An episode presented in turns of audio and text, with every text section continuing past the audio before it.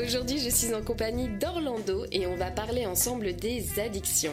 Souvent, quand on en parle, on pense tout de suite à l'alcool, la drogue ou les jeux d'argent, mais ça peut aussi être des choses que l'on soupçonne beaucoup moins et qui font partie intégrante de nos vies, comme par exemple les jeux vidéo, les réseaux sociaux, la nourriture ou même encore une personne. Tu me disais que ton papa t'avait beaucoup appris à ce sujet et que t'aimerais nous en parler dans cet épisode. Hello, euh, bah du coup, ouais, carrément.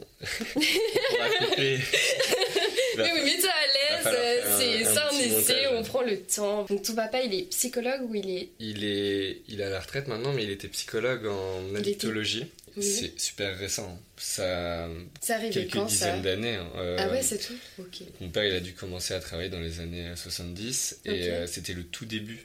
Ça n'existait pas avant. euh, on ne prenait été- pas en charge euh, les drogués. euh, Ah oui. Tu les laissais euh, dans la rue et il n'y avait pas vraiment de. Tu cherchais de pas à les en aider, charge. ouais. Tu cherchais pas à les aider, juste euh, tu les condamnais. Tu les mettais en prison. Je sais pas le nombre euh, de personnes droguées qui est en prison, mais je crois que c'est c'est énorme. Et du coup, lui, il a fait partie du coup des premiers à faire partie euh, C'est ça, il me disait qu'il avait genre, vraiment euh, pas beaucoup de clients parce que c'était pas c'était pas connu.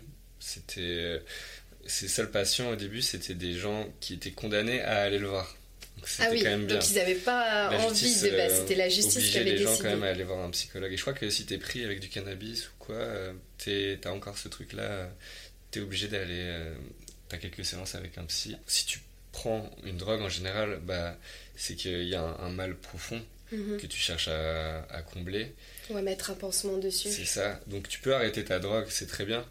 Mais euh, le, ce que tu comblais derrière, il va, le, le mal va toujours être présent. Et euh, du coup, je pense que d'aller voir un psy, c'est le meilleur moyen de, d'évacuer ce, bah, ce, cette, euh, ce ressenti, ce, bah, le pourquoi du je prends, je m'autodétruis, pourquoi. euh, Hmm, Ouais, je vois. Et lui, qu'est-ce qu'il propose comme solution, euh, par exemple, ton papa, pour euh, aller mieux? Bah, en fait, euh, tu commences par raconter ton histoire et après, en fait, petit à petit, tu vas comprendre des choses sur toi-même. C'est vraiment un travail euh, sur le long terme. Je pense que tu peux pas euh, le, le Chacun faire a un peu en son un claquement de doigts. C'est ça, faut, faut pas être trop pressé de te dire allez, j'arrête. Et euh, parce que c'est trop dur. Et Ça met une pression aussi de se dire, euh, bah voilà, dans un mois, euh, dans un mois j'arrête et puis je m'y tiens et tout ça, c'est la meilleure façon, je pense, de ne pas réussir. faut y aller peut-être par étapes et bah du coup moi j'ai ressenti une addiction euh, pendant longtemps aux jeux vidéo aux, aux consoles où j'ai passé beaucoup de temps. Je pense euh, que c'est vraiment quelque chose qui m'a qui m'a coupé euh, de, de beaucoup de choses et bah, c'est tellement chronophage les écrans et T'as commencé à quel âge à jouer aux jeux vidéo? Bah en fait euh, j'ai ressenti euh, justement euh, un interdit de mes parents quand j'étais jeune. C'était aussi un- une période compliquée bah, pour beaucoup je pense à ce moment-là et L'adolescence déjà? t'as envie de, bah, de te couper, de, de penser à autre chose. c'est un échappatoire. Pour te mettre dans ta bulle de protection un petit Ouais peu? c'est ça, ça te protège et, et le problème c'est que tu te fais vite dépasser. Au début c'est un plaisir. Euh, tu fais ça vraiment bah, de temps en temps et après euh, tu te dis que tu as envie de faire ça plus souvent et au final après tu n'arrives plus à te contrôler et c'est tout le temps. C'était vraiment une, une obligation et j'arrivais plus à, à m'en déconnecter. Est-ce que tu prenais toujours du plaisir à, non à justement j'avais plus du tout de plaisir. Ah oui, en fait. plus, ça, c'est encore autre chose.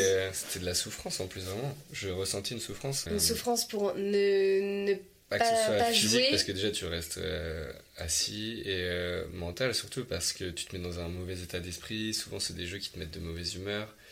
Et euh, T'es facilement, tu rages assez facilement, t'as les yeux qui piquent parce que t'as Ouais. joué toute la nuit, t'es après, explosé. t'arrêtes de jouer, t'es dans un, un mood euh, horrible. Ah donc, ouais. euh, t'es pas sympa avec les gens. Enfin, c'est un cercle vicieux, quoi. T'as jamais réussi à en parler? Bah. En fait, euh, mes potes étaient un peu comme moi. Ils voyaient pas forcément le problème. Oui. Et euh, mes parents, euh, je pense qu'ils auraient eu du mal à comprendre. Ce, ce délire-là, il Mhm. dirait juste, bah, éteins la télé, éteins genre Ouais, c'est ça, ton fait, écran et puis basta. Tu vas tomber sur des gens qui te disent euh, ouais ça bah arrête en fait Hmm. mais t'en as besoin j'étais obligé de stopper complètement j'arrive plus à Du me jour au lendemain, t'as arrêté complètement. parce que je peux pas me contrôler tu vois Ah ouais, ok. donc euh, c'est et c'est dommage parce que je, je m'empêche d'y jouer même euh, de temps en temps parce que je sais que je vais replonger en quelque sorte ça, ça m'est arrivé de replonger un peu hein. Ouais, mais est-ce que c'était grave au final? Là, Bah, actuellement, ça- tu joues à chaque encore fois un ça petit peu? repartait tu vois Euh, je- à chaque fois au début je me dis vas-y euh, je Juste quelques parties, plaisir, ça, tranquille. exactement allez une dernière et puis Mon premier copain, il était tellement addict aux jeux vidéo qu'il se relevait la nuit pour voir si on l'avait pas attaqué. d'accord Genre, c'était un jeu, je saurais pas comment décrire, mais qui était euh, super à la mode. Genre, t'avais un village que tu devais défendre et tout. Et même la nuit, on pouvait t'attaquer et démonter ton village. Et du coup, lui, il se mettait des réveils pour voir s'il n'était pas mort dans la nuit et défendre son village. Donc, c'est-à-dire que des fois, genre, on était une ou deux semaines sans se voir. Je passe une nuit chez lui et il mettait des Il réveils pour voir s'il n'était pas mort, quoi. Et là, je me suis dit, mais quand même, c'est. Moi, sur le coup, j'étais habituée à le voir faire ça, du coup, je captais pas. Mais euh, en fait, quand j'y repense, je me dis, mais c'est chelou, tu vois. Enfin, c'est, c'est grave de mettre un réveil pour te réveiller la nuit, voir si t'es pas mort. Si on n'a pas attaqué ton village dans la nuit, c'est chaud quand même. En même temps, euh, que ce soit sur les réseaux sociaux, tout est fait euh, pour que tu passes le plus de temps possible, à, que ce soit à Accroché jouer, à ton écran. Oui, c'est à vrai qu'on en a pas passé. l'infini, tu Ouais. connais. euh. C'est vrai qu'on n'en a pas parlé, mais les réseaux sociaux, oh, mais comment ça te bouffe ton temps? Tu sais, moi, j'utilise les réseaux sociaux parce que surtout Instagram, euh, YouTube, je sais pas si ça fait partie d'un réseau social. Aussi, ouais. Un réseau social, ouais. Et moi, je m'en sers surtout pour avoir de l'inspiration, apprendre beaucoup des choses et tout. Et à côté de ça, j'ai TikTok. Et j'ai la partie euh, de Instagram où tu scrolles à l'infini sans t'arrêter. Et au final, où j'ai rien appris, où je regarde la vie de gens que j'en ai absolument rien à foutre, que je suis et je sais même plus pourquoi. Enfin, et ça me bouffe une heure, deux heures, trois heures des fois de mon temps. TikTok, est-ce qu'on en parle du temps qu'on perd à regarder TikTok? Parles des addictions, mais TikTok, c'est la drogue des temps modernes. mais TikTok, c'est un délire, quoi. Le Mais je, je peux pas m'empêcher de, de passer euh, une heure, voire deux heures dessus. Et moi, j'arrive toujours au moment où il y a la petite euh, pub de TikTok qui dit Allez, il est l'heure d'aller se coucher. Mais hyper facilement, quoi. Mais c'est quoi cette pub Tu l'as jamais vu En fait, quand tu passes, je crois, c'est une heure, une heure sur TikTok, t'as une pub de Ok. TikTok. C'est la seule application qui te dit quand arrêter de l'application. Ok. Sérieusement, c'est ouf. Genre Instagram, Facebook euh, ou les autres réseaux sociaux, tu mais vois, ça, c'est parce que c'est des lois hein, qui les obligent, ils le font pas de leur plein gré. hein. Bah ouais, mais c'est ouf, tu vois. Je crois que c'est les États-Unis qui veulent interdire TikTok. hein. Ouais, parce que c'est chinois et qui pompe tes données. Alors que Instagram et Facebook, bah, c'est américain et ça les dérange moins. Ouais. Là, d'un coup, là. Et est-ce que tu, pas plus. tu pourrais vivre sans réseaux sociaux? Déjà sans portable, parce que on peut aussi parler du Oh portable. my god, mais oui, putain. Si tu enlèves ton portable, euh, bah, mettons une journée, déjà euh, bah, c'est faisable. Hmm. Et je me sentirais euh, nu pratiquement. Ou... Ah bah clairement, à poil. Déjà, enfin, moi j'ai l'impression que je peux pas vivre sans mon téléphone parce que ça fait tout. Genre, je, je veux aller à un, à un endroit en particulier, d'un point A à un point B. euh, il me faut mon téléphone, Bah ouais. juste pour faire le GPS par exemple. GPS, pour payer, tout est fait pour. euh, pour payer, euh, si tu veux regarder, euh, checker ce qui se passe dans ta banque. euh, T'imagines la liberté qu'on aurait sans ça? C'est-à-dire. Il y aurait. Ce serait trop bizarre. Genre rien que pour donner rendez-vous à quelqu'un. Mais Alors- avant, les gens se donnaient pas rendez-vous, ils sonnaient à l'improviste. Quand j'étais en primaire, euh, juste avant le collège, quand je voulais aller voir euh, bah, des, des filles dans ma rue pour faire du vélo, bah, je sonnais chez elles, j'attendais. Si elle était là, tant mieux. Et si elle n'était pas là, bah. euh, Tant pis, je repartais, tu vois. Mais c'est- bizarre, genre, d'imaginer ouais, une vie sans, sans téléphone maintenant. Quand tu vois que tu peux absolument tout Ouais, faire ça, avec. ça illustre vraiment le fait que c'est une, euh, une addiction générationnelle. hein. Le téléphone, c'est une addiction, hein, je trouve. hein. Et euh, après, si tu te coupes de tout, euh, tu deviens un ermite euh, dans la forêt et puis euh, t'as une vie Oui, de, de euh, tu deviens. Des seins dans les montagnes. Tu peux te- de- une vie de moine, ouais. Tu, tu vis dans le silence et dans le. Dans la plénitude. c'est un dosage, encore une fois. C'est trop dur. On n'est pas assez. bah, initié à ça. Bah, quand tu vois les gamins maintenant à 2 ans, ils ont le, les écrans. Faut on faudrait trouver une, une, technique pour... Mais ouais, et tu vois, pourtant, moi, euh, par exemple, euh, au salon, je vois beaucoup de parents qui, du coup, pour occuper leurs enfants, mettent un écran, tu vois. Et au début, ils me disaient, mais au début, je voulais pas du tout d'écran pour mon enfant, c'était interdit. Mais au final, c'est tellement facile. Et quand il est en pleine crise, que ça fait dix mille fois euh, que tu as tout essayé pour lui faire arrêter de pleurer ou le rassurer ou autre, tu mets un écran normal, le gamin, et c'est terminé. Mm, moi-même, euh, enfin, quand t'es es petite, tu manipules, tu sais très bien, et tu fais ta crise jusqu'à temps que tu obtiennes ton. Ouais, ils savent maintenant. c'est comme la drogue, une fois que tu as touché, bah t'as envie d'en reprendre. Bah, c'est exactement ça.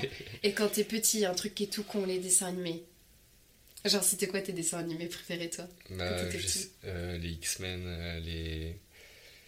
Qu'est-ce que j'aime Les dessins animés X-Men, ouais Ouais, les Totally Spies. Bah, ouais. tout ce qui passait. Bob l'éponge. Il y avait quoi d'autre aussi qui était bien Mais euh. ouais, on était accro à ça, c'est peut-être nos premières addictions. Bah, Mais en fait, hein. tu sais que toute notre vie, inconsciemment, on essaie de rechercher la dépendance qu'on. les, émotions qu'on a ressenties quand on était bébé. Hein.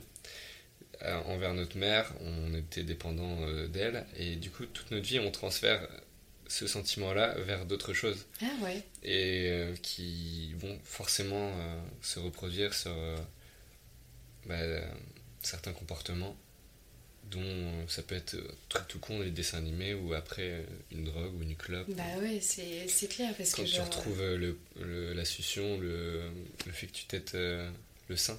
Ouais. Bah, enfin, c'est le truc de psychologie de comptoir, tu vois, de mhm. la cigarette. Et tu, tu reproduis bah, quelque chose dont tu étais dépendant. Petit, du coup, avec ta maman. C'est inconscient. Oui, on le fait comme ça, euh, machinalement en fait. Mais c'est vrai que les écrans, genre, euh, quand t'es petit, les dessins animés. Moi, euh, j'ai été bercée par les Disney en cassette et tout ça, et puis les dessins animés qu'il y avait sur TF1 et tout ça, le midi ou le matin très tôt, tu vois. Et mais c'était un réel bonheur de retrouver mes dessins animés, quoi. Là, là c'est quoi déjà l'hormone du bonheur, là, déjà? Je sais plus, ouais. C'est pas la dopamine, non. Non, c'est une autre, la, cytocine. Non. Ouais, je sais plus. Enfin, l'hormone du bonheur qui explose quand tu regardes tes dessins animés quand t'es petit, c'est ouf, tu vois. Ou même quand tu veux euh, un jouet que tu veux absolument dans le magasin et que ta mère elle veut pas parce que te dit t'en as pas besoin ou on peut pas, ou tu vois. Et, et que t'es là, que tu fais ta crise, que tu te roules par terre pour avoir cette putain de poupée euh, dans, dans, le carrefour du, du coin, tu vois. Alors que t'as déjà 3000 poupées, mais euh, bref. nos premières addictions, ouais. Ce serait intéressant de se les noter tous, euh, nos petites addictions, de la plus petite à la plus grosse, et de voir... Pour euh, faire le bilan de nos addictions. Alors, mon bilan de, de drogation. Comment ça se passe Et t'as arrêté vers quel âge à peu près les jeux vidéo? Là, tu joues encore ou pas? Non, bah en fait... complètement arrêté? Ouais, j'ai eu des phases ça serait intéressant de voir si c'est des phases où ça allait moins bien dans ma vie euh, de mhm. manière euh, générale. Mais euh, c'est. Ouais, genre vers 17 ans, 18 ans. C'est là où t'as un peu stoppé? J'ai un peu stoppé et je m'y suis remis vers 22, 23 ans et ça a jamais été très productif quand je m'y remettais. D'accord, ok. et est-ce que c'était parce que moi, par exemple, je prends, j'ai mon frère qui adore les jeux vidéo et en fait, pour lui, c'est un peu sa manière de voir ses potes virtuels et de retrouver une, une communauté avec laquelle il se sent bien et il peut se lâcher, il peut crier, il peut vraiment s'amuser et jouer. Donc c'est vrai qu'on a l'impression que des fois c'est un peu une, une, perte de temps parce que tu es bloqué sur un écran H24 et lui parfois il joue parfois des, des nuits entières et tout. Mais euh, ça lui fait du bien parce qu'il est avec euh, des personnes qu'il aime et il s'éclate en fait. c'est ça que je regrette. Euh, euh, c'est que moi je jouais à des jeux solo. Ah, en mode aventure. Euh, c'est ça. Et donc c'est pas du tout. Euh, bah, ça t'isole encore plus et ça te sociabilise pas du tout comme les jeux aujourd'hui qui sont plus en mode. Ouvert aux autres. Ouais, voilà, c'est ça. J'ai jamais été addict aux jeux vidéo. Enfin, j'ai un frère qui adore ça, qui est à fond là-dedans.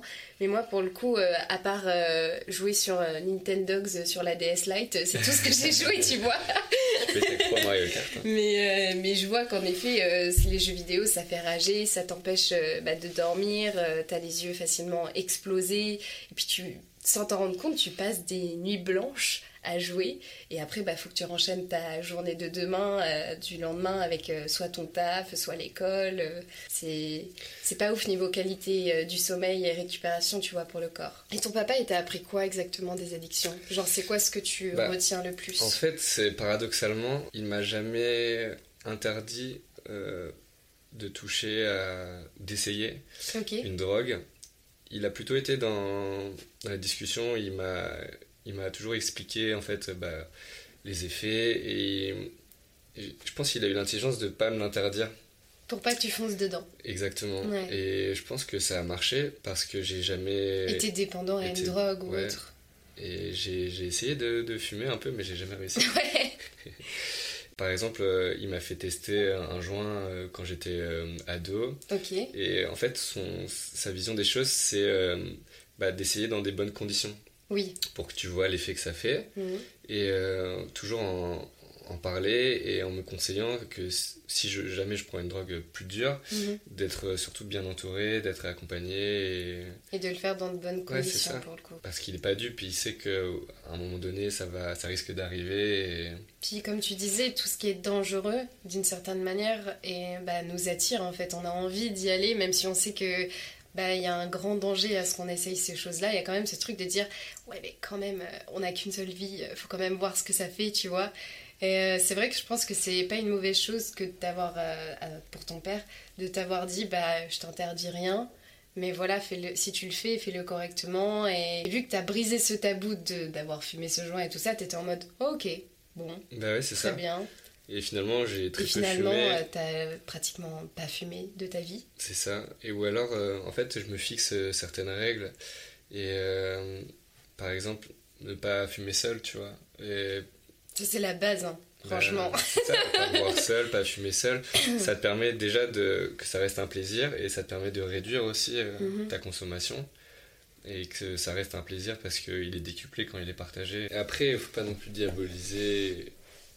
Ouais, mon point de vue, c'est plus trouver le, Toi, ton point de vue là-dessus, c'est de trouver ton bon équilibre pour euh, ne pas rendre ça trop néfaste, mais ne pas non plus tomber dans le truc de. tout m'interdire. Voilà, c'est ça. De rester euh, ouvert, mais sans non plus euh, voilà, se remettre. Ça, c'est quelque chose que j'essaye de, de faire dans la vie de tous les jours. Mais mais c'est compliqué en vrai. J'ai un côté de moi qui me dit c'est nécessaire, c'est te couper, pour penser à autre chose. Mais en même temps, tu flingues ta vie à côté et ça a tendance, euh, bah, de manière extrême, bah, euh, tu peux plus travailler, tu vois plus personne. Donc j'arrive pas à, à trouver un peu une. Je pense qu'il n'y a pas de juste mesure. Il n'y a pas de. Ou c'est toi qui la fixes Ouais. aussi, la limite. C'est ça, c'est à quel moment c'est trop, qu'est-ce qui te motive vraiment, c'est quoi ton vrai plaisir, est-ce que c'est de bah, t'autodétruire? Parce qu'on peut avoir un vrai plaisir à À s'autodétruire. s'autodétruire, ouais, aussi. euh, si on est dans un mauvais mood, euh, il se passe des choses un peu mal dans notre vie, on cherche peut-être à se faire du mal à travers un truc qu'on aime bien au début de base. En termes d'alcool, moi je sais que c'est la chose dont j'ai le plus de mal. Euh, je, je sais que j'ai du mal à ne pas boire quand je suis entourée de personnes qui boivent. Quand je suis en festival, quand je suis dans des gros stuff et tout ça et que tout le monde boit, je vais avoir vraiment beaucoup de mal à m'amuser. Et à côté de ça, ce qui est drôle, c'est que j'ai des copines qui ne boivent pas, qui ne fument pas. Et du coup, quand je suis avec elles, je ne prends rien du tout. Je fume pas, Ok. je bois pas, Donc, rien du tout. Et je passe des bêtes de soirée avec elles. Donc c'est, je me dis, mais vraiment, je m'amuse comme une ouf, tu vois. Et autant que si je buvais.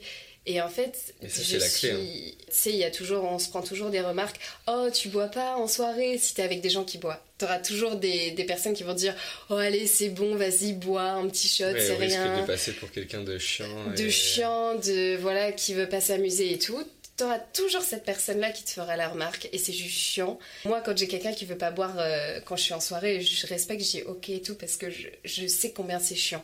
Mais la vérité, c'est qu'il y a toujours un connard qui va te dire Oh, allez, c'est bon, une petite bière. euh, La bière, c'est pas de, c'est pas de l'alcool, tu vois, c'est de l'eau.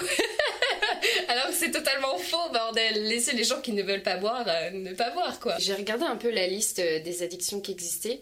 Il y avait aussi le sexe, il y avait le sport, il y avait tout ce qui était nourriture. On avait parlé aussi, toi et moi, du fait d'être addict à une personne aussi. Le fait de ne pas pouvoir vivre sans cette personne et te dire que tu mets un peu de côté quand tu es en couple, euh, je trouve, euh, ce que tu aimes, tes passions et peut-être un peu une part de ta personnalité euh, que tu mets un peu de côté pour laisser de la place à l'autre, tu vois. Bah ouais, moi j'ai pas mal ressenti cette dépendance affective avec ma dernière relation. Et c'est ça rejoint par exemple mes autres addictions que j'ai, par exemple les jeux vidéo, où pareil tu t'isoles et tu te concentres en fait sur quelque Exactement. chose Genre tout ton monde tourne autour de cette personne, comme quand tu te mets dans tes jeux vidéo en fait. Et ça rejoint encore euh, cette question de confort euh, tu te... et de passivité. En fait, tu te laisses porter et euh, tu. Ouais, je sais pas comment dire. Après, je peux dire que j'étais dépendant dans le sens où j'aimais m'oublier. Et en fait, c'est là toute la difficulté de, des addictions et des dépendances, c'est qu'en fait, tu prends du plaisir à, ta, ton addiction, à ta, ta névrose. Et euh, c'est pour ça que c'est si dur de, de l'enlever. Je trouve que tu éteins une partie de toi quand tu es avec une autre personne. Enfin, je sais pas ce que tu en penses, mais euh, vraiment, quand tu es en couple avec une personne, t'oublies une partie de toi pour laisser de la place à l'autre. Et euh, ça, c'est positif. Oui, c'est vrai. Parce que tu, te tu laisses de la place à l'autre pour entrer dans ta vie. Faut Mais j'ai l'impression que t'es pas totalement toi quand t'es en couple aussi. Après, il y a un truc qui est très important tout ce qu'on dit, c'est tout est une question de degré. Faut après réussir à trouver sa mesure et ce qui te convient et pas forcément se l'interdire. Et tant mieux si tu arrives à, gérer euh, tes dépendances au mieux. C'est ce que je vois, euh, moi par exemple, quand, quand je suis en couple. Euh, bah, comme je pense la majorité des gens, je pense uniquement au plaisir de, la personne. Donc je vais, je vais avoir tendance à faire ses activités à lui, à participer à ses activités qu'il aime faire. Euh, je sais pas si sa passion c'est de faire de la moto, bah, de m'initier à la moto un peu, ou je sais pas, euh, son, son truc c'est les jeux vidéo, essayer les jeux vidéo par exemple, alors que c'est pas forcément ma passion de base. Je vais beaucoup me rapprocher de son univers et moi, mon univers à moi, il va être mis de côté. Et du coup, ce que tu ressens comme dépendance, ce serait quoi par rapport à une personne? Hmm. Parce que euh, j'ai du mal à justement à, me, à le décrire. Je sais que j'ai été dépendant dans le sens où je me reposais trop sur la personne. Ce que tu dis, euh, je faisais euh, toutes ces activités, je m'oubliais. Et il y a ce truc-là, tu t'oublies, tu C'est une erreur en fait de faire ça. Bah oui. Parce que quand la personne Et parle... puis là. Comment dire? putain, c'est l'apocalypse déjà. Mais en fait, tu dis putain, bah tu ressens ce manque de putain, elle est où cette partie de moi euh, qui est vide là? Et c'est là où tu te ouais, et c'est là où tu reprends tes anciennes passions. Genre euh, moi par exemple, euh, après ma rupture, je me suis remise à peindre, j'ai sorti mon projet de podcast, je me suis mis à réécrire tout ce qui était YouTube et tout ça, je m'y suis remise. Bon là, j'ai un peu arrêté, mais mais j'étais à fond dans, dans plein de projets différents et à faire vraiment des activités comme mon métier, la coiffure, le make-up et tout ça qui me plaisait et que j'avais un mais vraiment à cause de moi, hein, pas à cause de l'autre personne, mis de côté pour vraiment laisser euh, plus de place à la personne qui partageait ma vie. Et ce qui fait que bah, quand la rupture survient, t'es en mode ok, bah c'est bien, bah je fais quoi maintenant? Tu sais, tu te sens un peu con sur le moment. Et là, on essaie d'en parler tout à l'heure, mais il y a un truc et on, galère. mais ça va venir euh, Tous ces sentiments-là, en fait, tu peux en parler, mais c'est quelque chose qui se ressent et qui est vraiment dur à définir, je pense. Et c'est pour ça qu'on y en a tant qui. On fait tous euh, l'erreur. Il faut la vivre pour. Euh, pour, pour, pouvoir en guérir. Pour pouvoir en guérir. Tant que t'es pas tombé dedans, on peut te dire tout ce que tu veux. C'est T'auras pas les clés pour à chaque fois trouver une solution pour s'en sortir. Mais c'est surtout, on a beau te prévenir, en fait, tu, tu fais l'erreur. Oui. C'est ça qui est. Et t'as presque besoin de la faire, en fait. Oser demander de l'aide aussi. Ça, c'est hyper compliqué. C'est ah toujours facile, je dis toujours, de d'apporter son aide à quelqu'un de se montrer présente pour elle, euh, de lui J'adore faire ce rôle. Moi, je suis carrément euh, ce genre de personne-là, tu vois. Mais alors, qu'est-ce que j'ai un mal de chien à demander de l'aide? Parce que j'aime tellement aider les autres que quand c'est mon tour, je suis en mode oula, je suis dans une position euh, délicate là. dans, on est dans les autres. Essayer de mettre en place, je trouve aussi des petits objectifs, genre bah ce mois-ci, j'essaye de retirer telle quantité. Par exemple, si c'est pour euh, du tabac ou de l'alcool ou autre.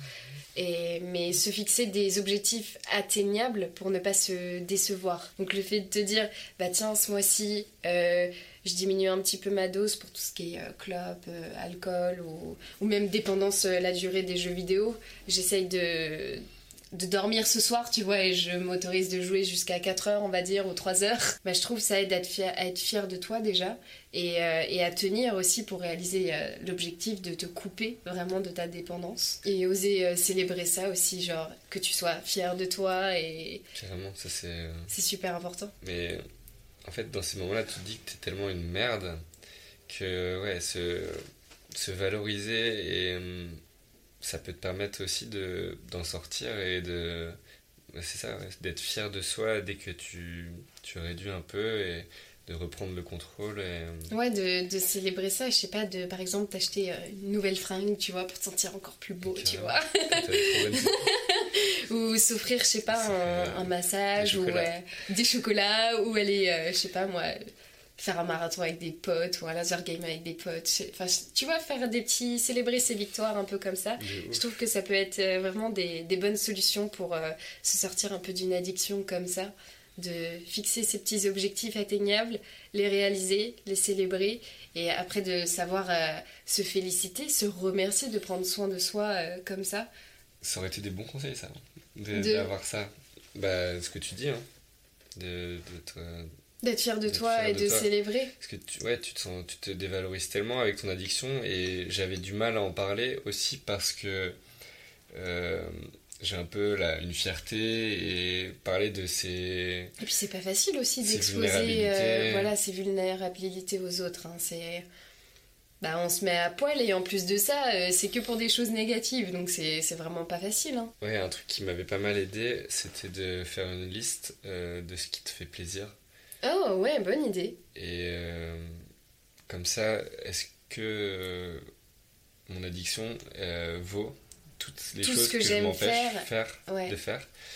Et parce que l'addiction te donne beaucoup de plaisir, mais est-ce qu'il n'y a pas d'autres activités qui te permettent au final de plus t'épanouir mm. Le fait ouais, rendre, de rendre la chose plus normale, de savoir qu'il y a beaucoup de gens qui ont qui ressentent ça, euh, tu te sens un peu moins comme une merde. voilà, tu te sens moins seul aussi. Le fait de se dire que bah, ça n'arrive pas qu'à toi. Ah oui, un autre truc pour s'en sortir, euh, je pense faire partie de groupes aussi qui veulent se sortir d'une addiction. Ça, ça peut être une bonne idée aussi.